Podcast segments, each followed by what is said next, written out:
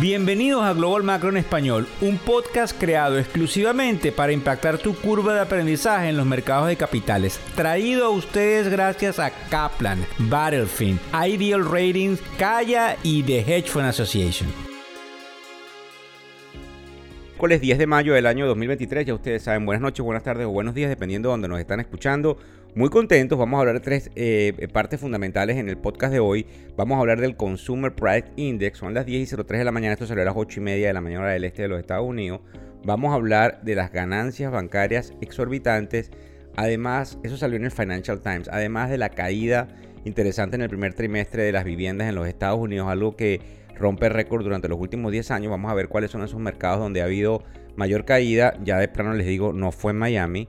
En Miami tenemos un mercado muy robusto por algunas de las cosas que inclusive discutimos en el programa de televisión de este fin de semana y vamos a tocar el tema de por qué nos importa. Lo que vamos a comenzar diciéndoles hoy es que voy violento, rápido, para que ustedes tengan conciso lo que ha venido pasando. Recuerden que algunos de ustedes nos oyen luego en la tarde cuando tienen el tiempo de ver lo que venimos haciendo. En el caso del CPI, que es como se pronuncia el Consumer Price Index, lo interesante aquí es que modelábamos que estuviera en 0.4% en abril, hizo lo mismo, pero la inflación bajó al 4.9% ubicándose por primera vez por debajo del 5%, lo que indudablemente es positivo. Nosotros vamos a ver en un momentito cómo están los mercados y les voy a explicar algo que, cambia ciertas expectativas, al menos en el corto plazo, porque a pesar de que venimos cabalgando con un fantasma que aparece y desaparece, que es el miedo de recesión, algunas cosas pudiesen indicar algún tipo de panorama positivo por algunos días. Vamos a ver qué otras cosas suceden desde el punto de vista de crédito. Pero es bien interesante esto porque nos pone un poco, eh, digamos, en sintonía de que las políticas del Banco Central de los Estados Unidos están surtiendo sus efectos e indudablemente pudiese reflejar de que esa subida de tasa ha llegado a un momento de pausa, que es lo interesante aquí porque nos afecta positivamente a todos. La otra cosa que nos llama la atención, y es el artículo que como les contaba, está en el Financial Times, es el artículo de las ganancias bancarias. ¿Por qué nos importa? Porque hemos venido de una mini crisis bancaria. Inclusive yo en algún newsletter llegué a atreverme a decir que la crisis podría ser más grande, que se podía salir de las manos. Afortunadamente, durante los últimos tres días hábiles, empezando el viernes, el día de ayer y el día lunes, observamos que había una estabilización en el sistema bancario. Pero si a eso le sumamos que cuando nosotros ponemos todo en perspectiva, tenemos una subida de las ganancias bancarias de alrededor del 33% cuando lo comparamos año tras año, factorizando las pérdidas y la caída de estos cuatro bancos que cayeron, el Silvergate, el Signature, el Silicon Valley y el First, eh, em, creo que fue el, el First Republic, sí, el First Republic Bank. Porque recuerden, hay otro que se llama First Horizon que no cayó, sino que dejó de hacer la, fusión con el TD Dominion Bank, que es el, TD Bank, que es un banco de Canadá. Entonces, al haber estas ganancias exorbitantes en la banca, esto borra los nubarrones de que el sistema no está sólido.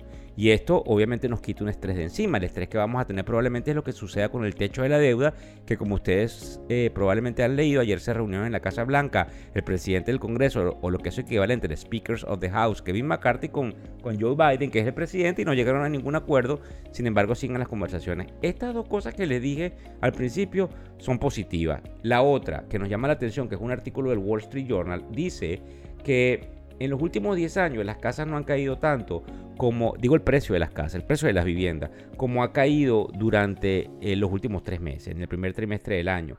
Porque es interesante e importante, porque fíjense, en San Francisco eh, las casas han caído por encima del 14% y en San José por encima del 13%, incluyendo eh, en Austin, Texas y en un lugar que se llama Boise en Idaho, que eh, ellos muestran una caída de más del 10%. Esto no está pasando en la Florida o en el sur de la Florida, entiéndase Miami.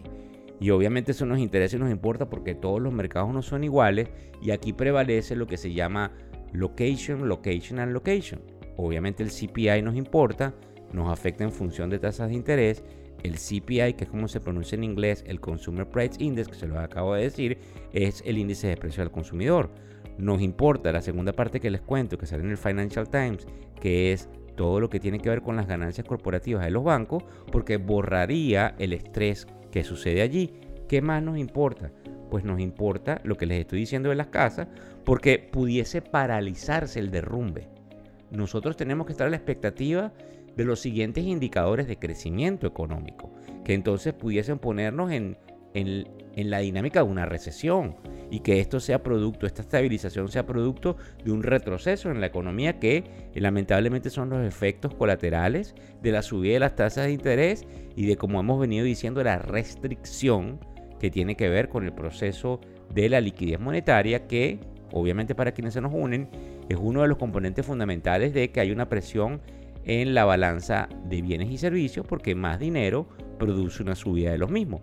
Eso no es lo que estamos viendo y entonces tenemos que estar muy pendientes, oigan bien, me atrevo a decirlo, de que el mercado pudiese subir en el corto plazo, porque estábamos pensando que el mercado bajase porque teníamos una recesión, pero e, e, es como que si tú le quitas las nubes, los nubarrones en el corto plazo y el mercado por algún tipo de, eh, digamos, componenda técnica que se las voy a tratar de explicar en los reels en un rato, pudiese subir. Ustedes saben que tienen acceso al newsletter que ya les llegó a, los que están inscritos en sus diferentes emails Global Macro Inbox, a este podcast, pero también a los reels y al programa de televisión que son todo el offering, toda la oferta que tiene factoreseconómicos.com. Rápidamente vamos a ver cómo reaccionó el mercado a esos niveles. Ahora mismo el Standard Poor's 500, que es el índice más representativo del mercado, el Dow Jones y el Nasdaq están en positivo. No excesivamente, pero están en positivo. Nosotros creemos que probablemente puedan cerrar el día más bien a la baja, fíjense bien corto plazo,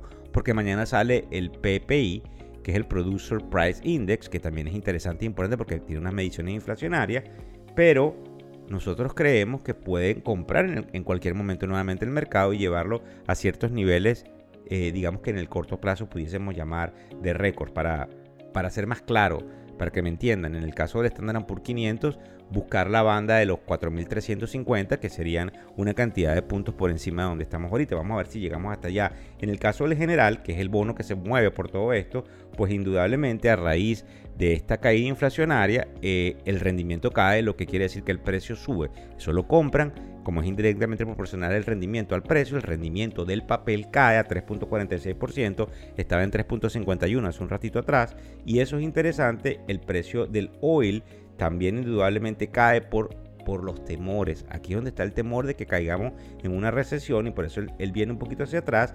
Y en el caso de los criptos, observamos el Bitcoin subiendo alrededor del 2%, producto indudablemente de que se apaciguan los riesgos inflacionarios, se apaciguan potenciales nuevas subidas de tasa de interés, al menos en el corto plazo, y eso tiende a ser positivo.